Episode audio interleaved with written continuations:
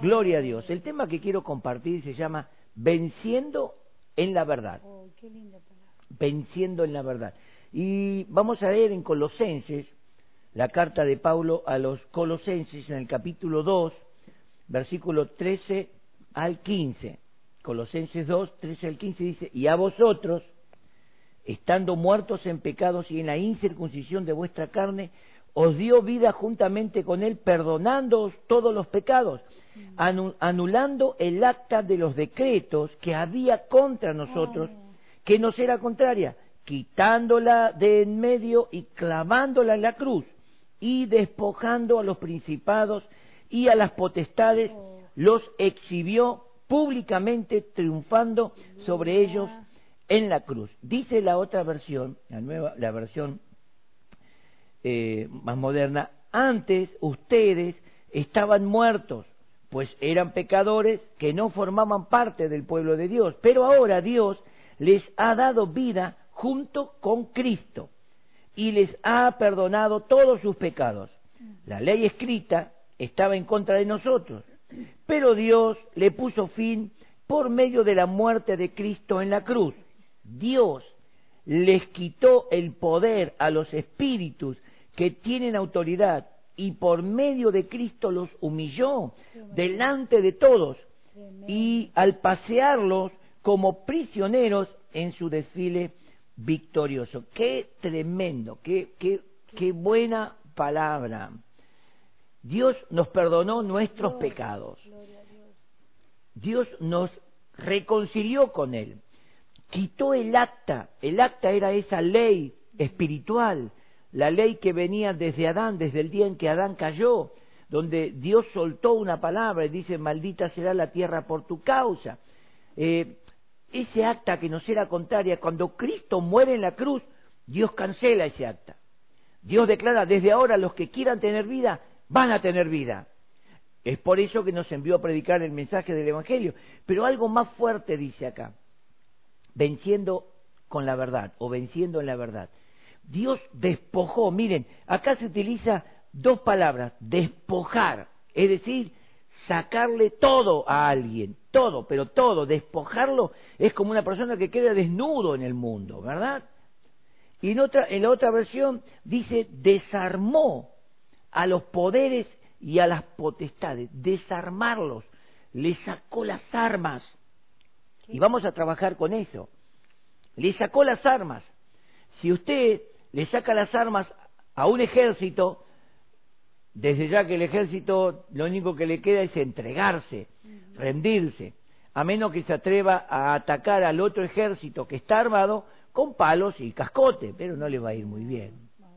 El diablo hoy utiliza palos y cascotes contra la iglesia y algunos piensan que son armas tan terribles. Y vamos a mirar cuáles son esos palos y esos cascotes que utiliza el diablo. Pero la Biblia dice, Dios, a través de Cristo, al morir en la cruz, desarmó. Quiere decir que los demonios no tienen armas contra la iglesia, Mm, No tiene esa fuerza. no tienen armas. Pero vamos a mirar algo. Hay un arma muy importante que utiliza el enemigo, ¿no? ¿Cuáles son las armas de Satanás? Acá cuando dice despojó a las potestades, está diciendo que eran, son espíritus que tienen poder, un poder delegado. Es decir, Satanás les delegó poder. ¿Cuál poder? Ya lo vamos a ver. Jesucristo, cuando se levanta de los muertos, en Mateo 28, 18, dice, toda potestad, poder y autoridad, toda potestad me ha sido dada en los cielos y en la tierra. Toda potestad. No dice algo de potestad. Si diría algo, diríamos a ver hasta dónde tenemos autoridad. Iglesia preciosa del Señor. Dios en Cristo nos dio toda autoridad Aleluya. toda autoridad sobre los enfermos o, o las enfermedades, perdón, sobre los demonios, sobre los, los desastres físicos, sobre inclusive situaciones climatológicas, sobre, sobre el coronavirus, Mm, toda potestad. amén. No dice, bueno, con algunas cosas no, toda potestad. Y, hoy, perdón, Pastor, lo que hoy le decíamos a la jovencita que amén, sí, que sí, del sí. mundo, ¿no? El diablo utilizó un engaño muy grande. tremendo. Y bueno, ya estoy soltando el arma del diablo, escuchen. Y en Juan 1.12 dice la Biblia que a los que creen en Jesucristo y lo reciben, Dios le dio potestad, autoridad suprema de ser hechos Hijos. hijos de Dios. Y Dios no miente, hermanos. Yo creo con todo mi ser y mi corazón, estoy totalmente convencido Amén. que soy un hijo de Dios, Gloria a Dios. porque acepté a Cristo, porque le creo. Amén, pastora, es un Qué privilegio. No hay religión ni credo sobre la tierra que te pueda dar esa virtud, ese valor, potestad, poder, dominio, autoridad de hijo de hija de Dios. Eso es maravilloso. Ahora vamos a preguntar, ¿cuáles son las armas de Satanás? ¿Qué utiliza Satanás para llevar al mundo a la destrucción? El engaño y la mentira. Satanás no tiene otras armas. Hoy estábamos ministrando a esa chiquita y cuando el diablo a través de la brujería, de la hechicería, a través del curanderismo y de toda esa farsa, el horóscopo, eh, eh, eh, a través de, de- de la suerte, a través de toco madera y de todas esas mentiras, esas falacias que salieron, cuando el enemigo logra engañar, la persona comienza a ser esclava de la mentira. Por eso el mensaje del Evangelio es el mensaje de la verdad de Dios. A algunos no le gusta, ¿Y porque cómo el diablo la ministraba? En el, en el- eh, eh, cómo el enemigo ministra cuando una persona está atada a, a- a esa- a ese engaño, ¿no? Como la persona, inclusive hasta tiene miedo de salir de ahí, Sí. porque le ha ministrado con tanto engaño, con, con tanta violencia emocional, que tiene miedo Como un control. Exacto, exacto, exacto. Sí, ahora, el engaño.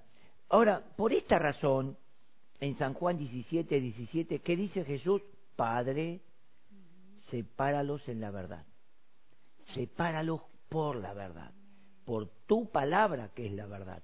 La palabra de Dios cuando se ministra, cuando se predica, se enseña, es como una espada de dos filos, inclusive lo dice Hebreos Sí, 4.12, amén, dice que la palabra de Dios es como espada más cortante que espada de dos filos. Entonces, corta con toda mentira, separa la mentira de la verdad, desnuda el engaño. La palabra de Dios es la verdad de Dios. ¿Por qué? Porque la palabra es Cristo manifestado y Cristo es la verdad absoluta de Dios. Entonces, qué importante cuando Jesús dice, Padre, santifícalos en tu verdad, tu palabra es verdad. Pero el engaño siempre está en la tierra. Entonces vamos a mirar cómo el diablo utiliza el engaño, pastora. Vamos a leer en Hechos capítulo 8, del 15 al 13. Voy a leer hasta el 13. Ustedes después en su casa lea el resto, que es muy, muy apasionante. Esta es una aventura bíblica. Dice entonces Felipe, Hechos 8, del 5 al 13. Entonces Felipe descendió a la ciudad de Samaria y les predicaba a Cristo. Y la gente, unánime, escuchaba atentamente las cosas que Felipe decía, oyendo y viendo las señales que hacía, porque de muchos que tenían espíritus inmundos, salían estos dando grandes voces, y muchos paralíticos y cojos eran sanados. Así que había gran gozo en aquella ciudad. Pero, escuche, había un hombre llamado Simón, que antes ejercía la magia en aquella ciudad, y había engañado a la gente de Samaria, haciéndose pasar por algún Qué grande. tremendo. Qué tremendo. ¿Vieron lo- La otra vez me mandaron un, un video chiquito así de dos eh, mujeres que están con, con los astrólogos, con la, la luna, que la- la- los planetas, y decían para 2020, en el 2019, va a haber para 2020 un año de éxito, mucho dinero, prosperidad, empresas. Yo dije, ¿cómo le pifió el diablo? Es que son mentirosos, son mentirosos y el diablo los tiene engañados y creen a la mentira, es algo tremendo. Juan hacia abajo, digo, visito, ¿qué pasó? Estamos llegando a mitad de año y las cosas van mal, no, no vamos a decir que va tan mal, pero no sé dónde está la prosperidad. Bueno, pero si nosotros hablamos con Soros y con ellos tienen algo, algo les queda. Bueno, dice, haciéndose pasar por algún grande. A este oían atentamente todos, desde el más pequeño hasta el más grande, diciendo, este es el gran poder de Dios. Y le estaban atentos, porque con sus artes mágicas les había engañado mucho tiempo. Pero, ahí está el otro pero, cuando creyeron a Felipe que anunciaba el Evangelio del reino de Dios y el nombre de Jesucristo, se bautizaban hombres y mujeres. También creyó Simón, Simón mismo dice, y habiéndose bautizado, estaba siempre con Felipe y viendo las señales y grandes milagros que se hacían, estaba atónito. Usted después siga leyendo en su casa, yo le cuento así. Entonces se enteran en Jerusalén y mandan a Juan y a, Pedro y a Juan. Y cuando Pedro y Juan llegan, ven ese grupo de, de esa iglesia enorme, muchísimas personas, y estaban bautizados y comenzaron a orar por ellos con imposición de manos y recibían el Espíritu Santo. Cuando Simón vio eso, que hablaban en lenguas, magnificaban, profetizaban y había manifestación del poder de Dios, el tipo quedó maravillado. ¿Qué hizo este engañador? Escuche. Agarró, se acercó a Pedro y le dijo, ¿cuánto cuesta este poder? Las religiones te venden todo. En, en, las religiones ocultas y en las religiones normales, todo tiene un precio de plata, todo tiene un precio de valor. ¿Cuánto sale el Espíritu Santo? Dice, para que a quien yo quiera es como que el Espíritu Santo se le puede repartir al gato, al perro, al loro. No, a este borracho recibe el Espíritu. No, no, no, no. Y Pedro lo miró muy fijo y le dijo, vos y tu dinero se pierdan en el infierno.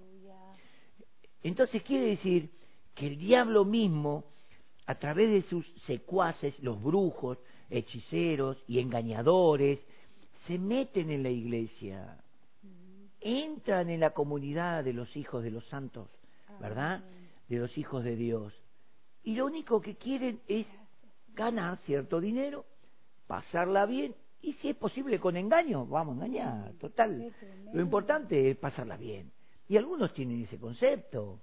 Pero dice acá que él estaba engañando a la gente. Y cuando la gente oyó a Felipe y al mensaje de Jesucristo, se cortó el engaño.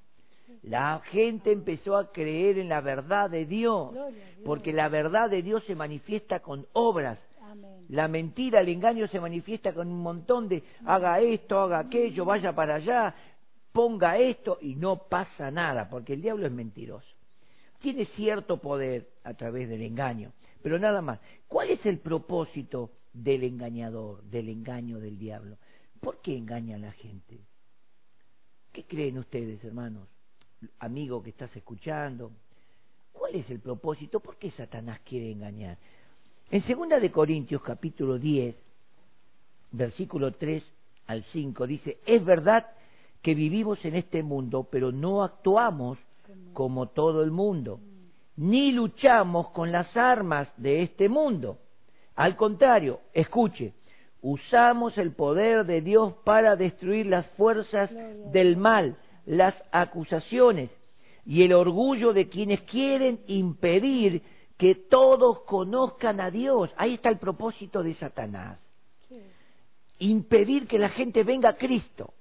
Por eso Satanás levanta religiones y religiones. Mira, al diablo no le interesa que creas en lo que a vos te parece, cree en lo que a vos te cree en la reencarnación, cree que vas a reencarnar en una gallina o en un caballo, en un corcel, cree lo que te parece o que vas a reencarnar en un gran científico. Al diablo eso no le interesa, al contrario te infla un poco para que lo aceptes.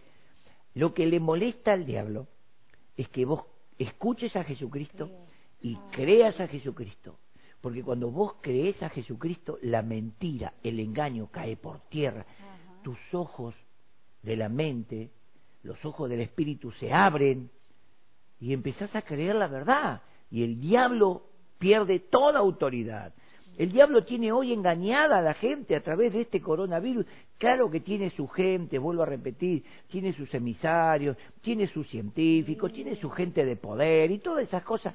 Sí que las tiene, porque es el príncipe de este mundo, él las tiene, él los controla.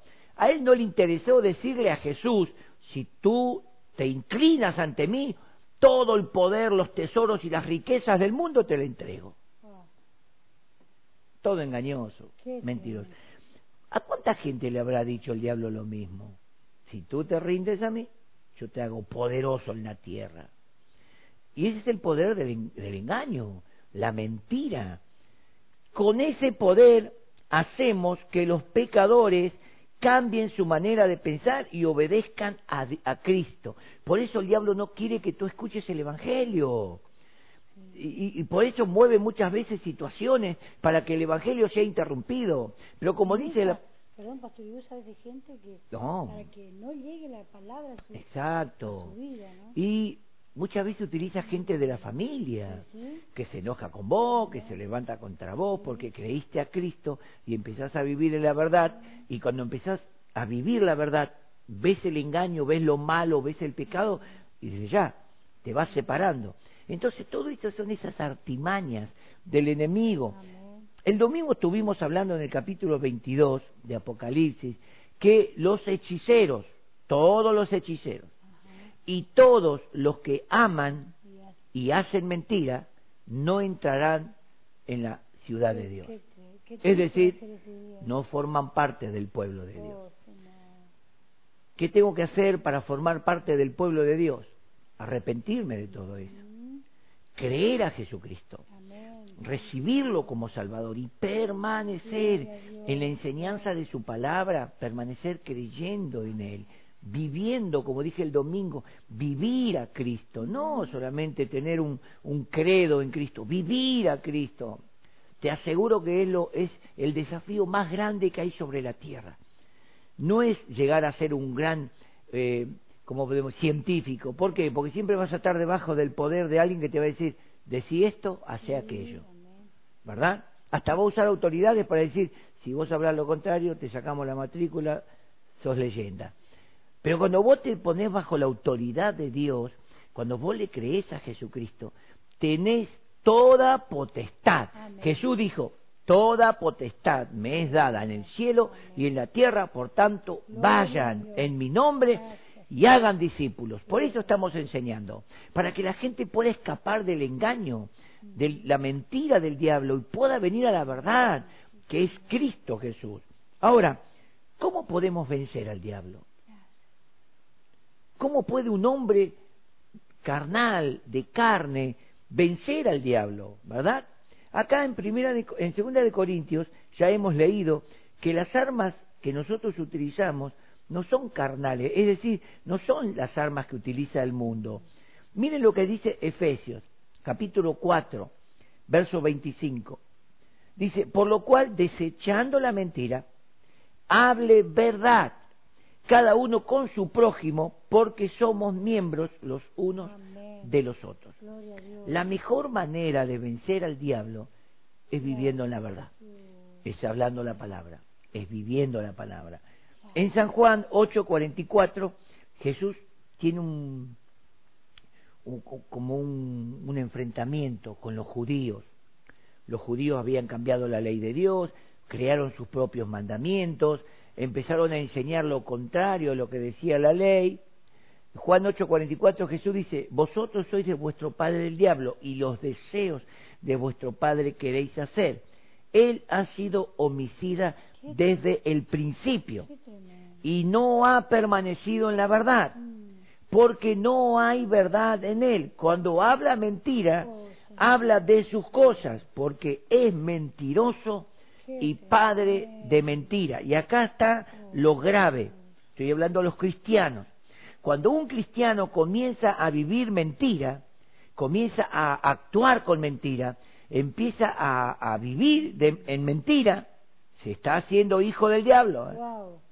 Porque si el diablo es padre de mentira, el que vive en mentira es hijo Wow. de Satanás. Y Jesús le dice a los judíos, ustedes están empezando a mentir y a engañar, han cambiado las leyes de Dios, igual que el diablo, son hijos del padre de mentira, Satanás. Tremendo. Es tremendo eso. Nosotros tenemos que leer la Biblia y creerla. Ahora, el diablo es mentiroso y engañador desde el principio. quiero que prestes atención al pasaje que voy a leer ahora en Ezequiel, capítulo 28, versículo 12 al 16. Por favor, vamos a leerlo detenidamente. Ezequiel 28, del 12 al 16. Hijo de hombre, le dice Dios al profeta, levanta endecha sobre el rey de Tiro y dile, así ha dicho Jehová el Señor, tú eras el sello de la perfección, lleno de sabiduría y acabado de hermosura. En Edén, en el huerto de Dios estuviste. De toda piedra preciosa era tu vestidura, de cornerina, topacio, jaspe, crisólito, berilo y ónice, de zafiro, carbunclo, esmeralda y oro. Miren, está hablando de, de- de Lucifer, Luzbel, el ángel que, que Dios había creado para, y le dio dominio, lo, lo- lo llenó de hermosura. Está nombrando las piedras más preciosas que uno puede conocer, dando a entender, le dio la vestidura más preciosa, vestidura de gloria. Y despreció.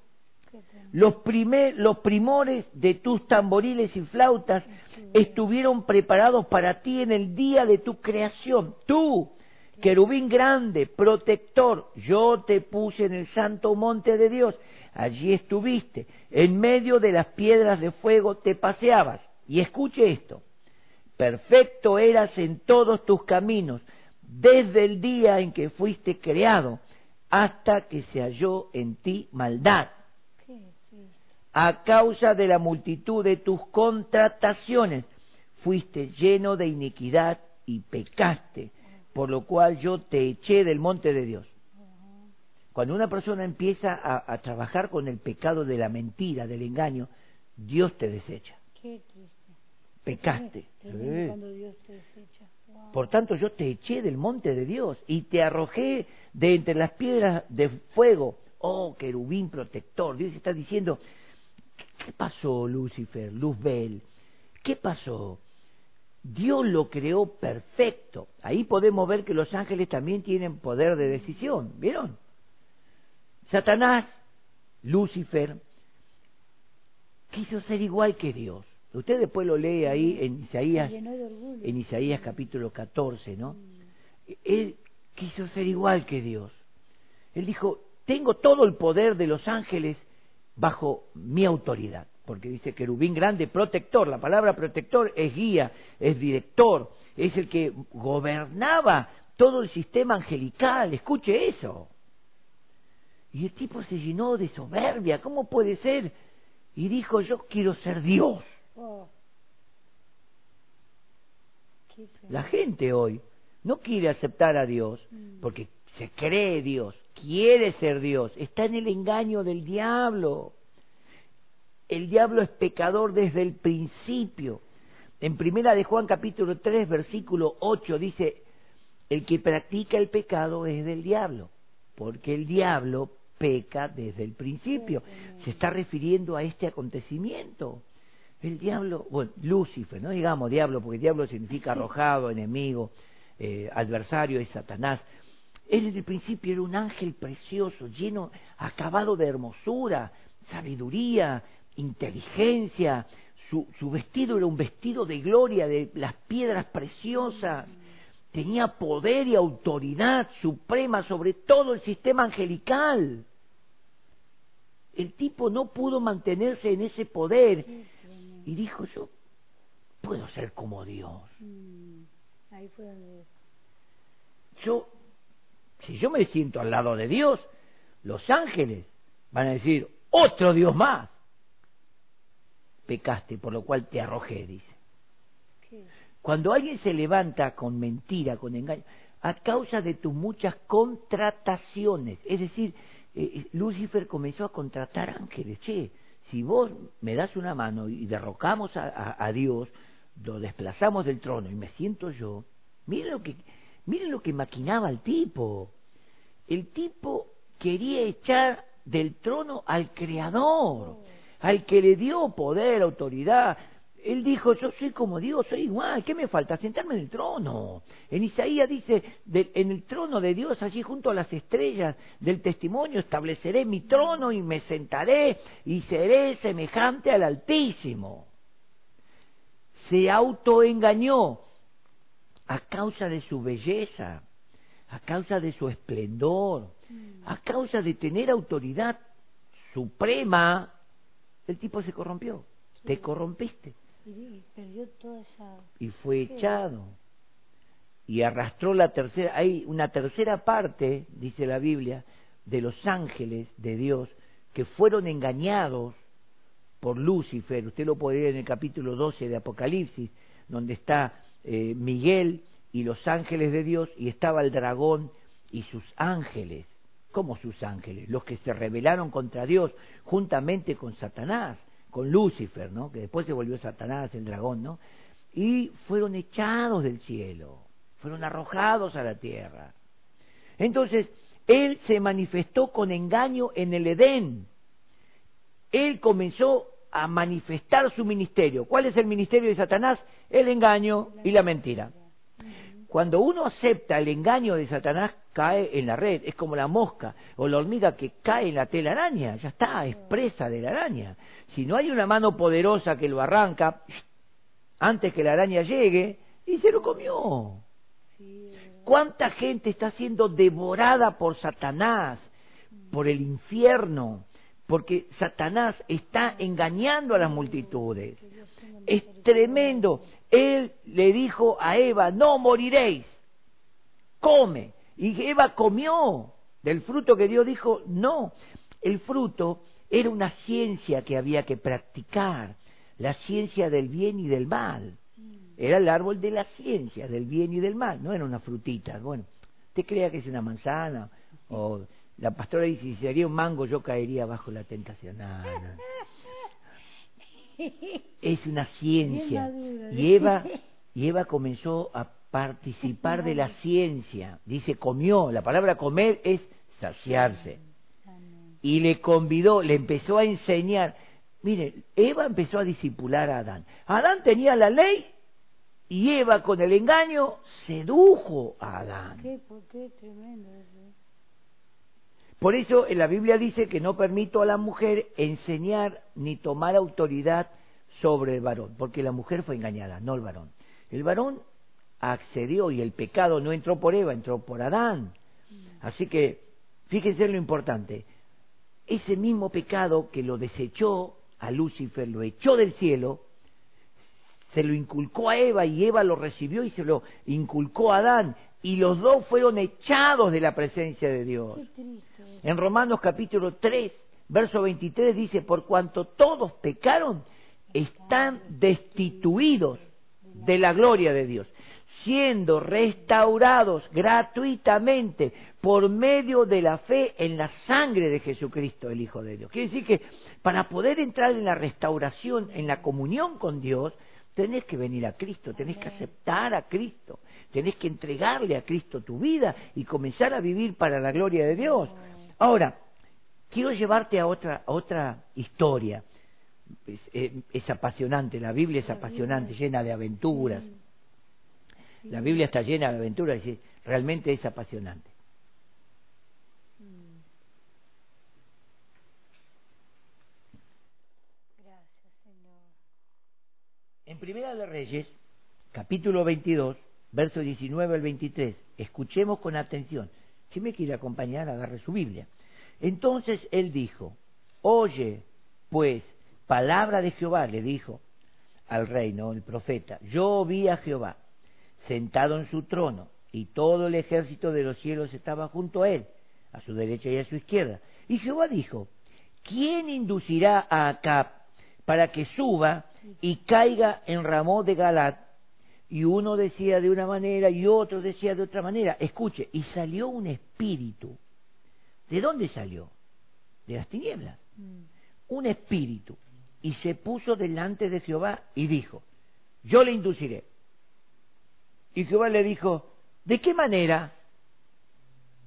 Escuche, él dijo, yo saldré y seré espíritu de mentira en boca de todos sus profetas. Oh, qué.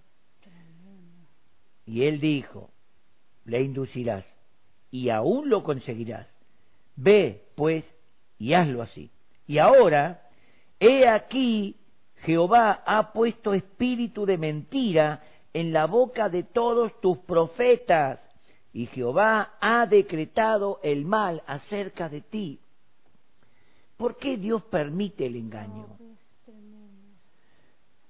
¿Por qué Dios permite el engaño? Vamos a hacernos estas preguntas. A ver, eh, podríamos hacer una pregunta para el culto de varones, ¿no?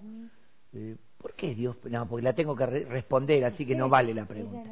Esta pregunta no vale. Dios permite el engaño por el mal corazón de la gente. La gente no quiere aceptar la verdad, la gente no quiere vivir la verdad, la gente quiere ganar siempre ventaja de cualquier forma. No hay, no hay uh, una técnica exclusiva. La única es el engaño de Satanás. Es la mentira. Lo que se ve hoy mucho, mucho. Acuérdense que Jesús, en el capítulo 24 de Mateo, dice la Biblia en el versículo 3 que Jesús se sentó en el monte de los olivos y los discípulos vinieron a él y le preguntaron aparte, Señor, ¿qué señal habrá de tu venida de, de- de- y del fin del siglo? Y Jesús le dijo, tengan cuidado que nadie los engañe. Mm. Y el engaño es muy sutil. El engaño de, de- de Lucifer, de Satanás, a Eva le dijo, no morirán, serán como Dios. Despertó el ego. Mm. Hoy los grandes poderosos del mundo que inventaron el COVID este, ¿no? ¿Cuál es el engaño? Y tenemos que crear algo para que el mundo quede quebrantado, un virus. Vamos a ver cómo podemos destruir el mundo para que el mundo quede a nuestros pies. Es una organización satánica.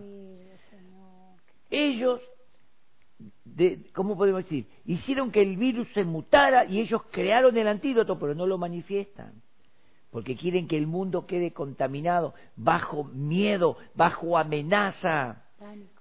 Mm. Hay un 30% de verdad y un 70% de engaño, de situaciones políticas. Entonces, cuando ya el mundo grite, no podemos más, ellos salen y dicen, yo tengo el poder. Wow, Y bueno, ahí el mundo va a tener que sucumbir. Pero como está la iglesia de Jesucristo y hablamos la verdad y decimos la verdad, aunque algunos nos traten de locos, fanáticos, vos que sabés, Sí. informate un poco más, porque escuchar solamente lo que dicen, lo que dice el, informativo no es toda la verdad. Porque el diablo, de alguna forma, hizo también que viniera la amenaza. Ahora, ¿por qué Dios permite el engaño? Miren lo que dice Segunda Tesalonicenses capítulo 2, versículo 8 al 11. Después de eso el malvado aparecerá. Satanás lo ayudará a engañar a muchos con señales y falsos milagros. Engañará con toda clase de mentiras. ¿A quiénes? A los que a los que no quisieron amar y aceptar el verdadero mensaje de Jesucristo. Los que tenemos a Cristo, tenemos el mensaje de la verdad, no nos pueden engañar. Imposible que nos engañen, porque Cristo es la verdad absoluta. Dice, mensaje que podría haberlos salvado del castigo que recibirán. Dios permite que ese hombre mentiroso y malvado los engañe para que acepten lo que es falso.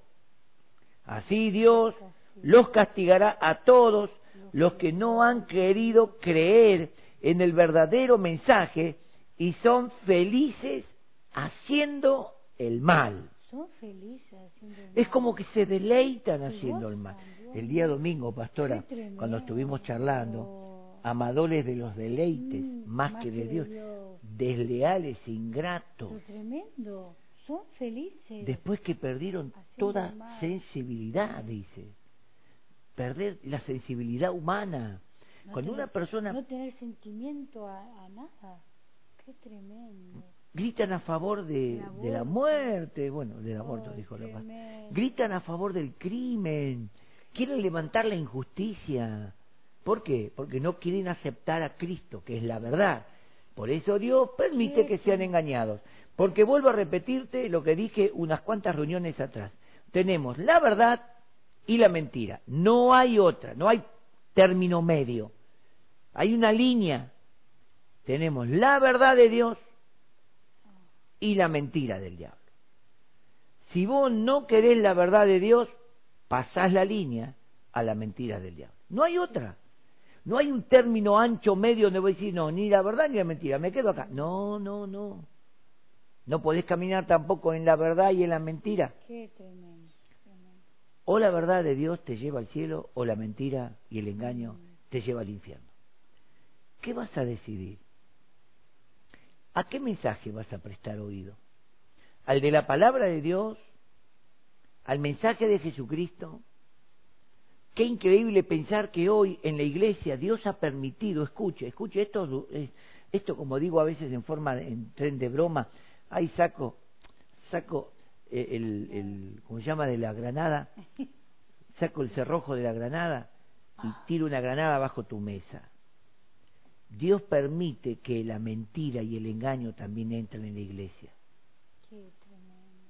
Usted va a decir, no, pastor, ¿cómo puede decir eso? Hay mentirosos en la iglesia.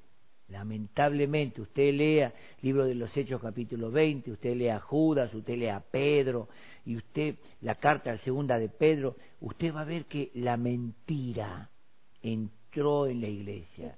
Los mentirosos entraron en la iglesia. El mentiroso no acepta el mensaje de la Biblia, lo quiere torcer. La Biblia dice una cosa y se pone como profeta. Escuche, acá dice que seré espíritu de mentira en la boca de los profetas. Y hoy hay profetas falsos. Así dice el Señor y, y, y no se nada corresponde con la Biblia. Están los profetas que andan susurrando en los oídos. Así dice el Señor, va a ser próspero, va a ser próspero. Así dice el Señor.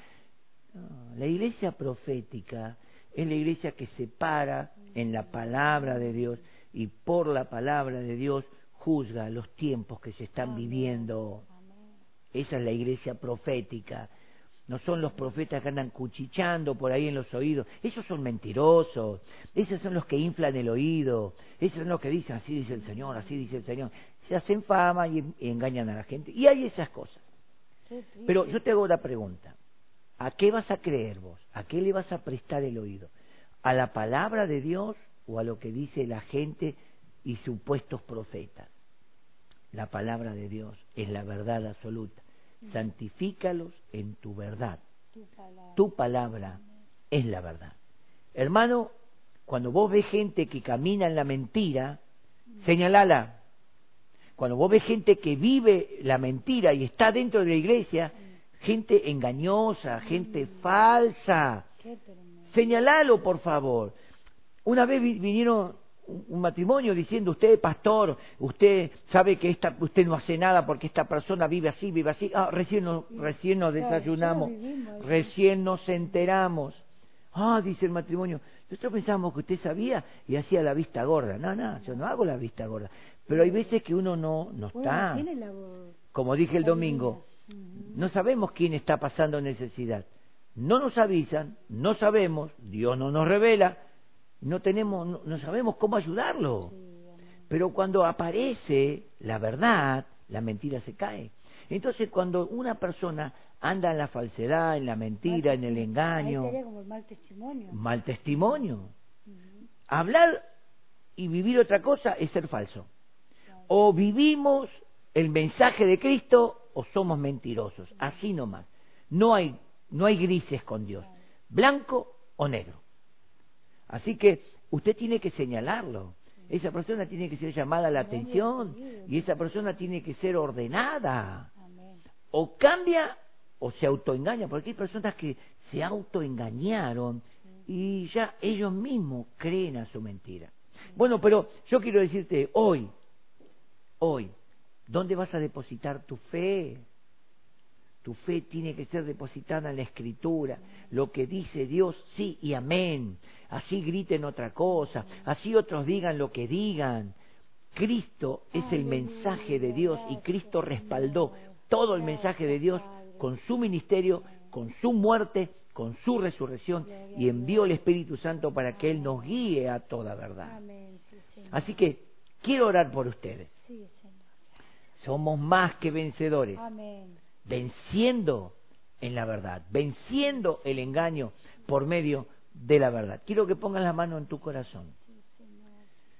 Y si hay alguno que ha estado engañado, y autoengañado, porque mucha gente dice, yo no voy más a la iglesia, yo no creo más en nadie, porque un hombre te engañó. No fue Dios, fue un hombre el que te engañó.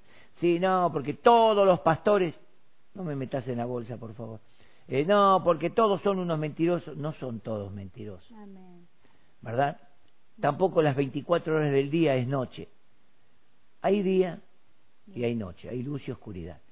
Lamentablemente, lamentablemente, en lo que le llamamos iglesia de Jesucristo, está la luz, la verdad, y está el engaño, la mentira, la tiniebla.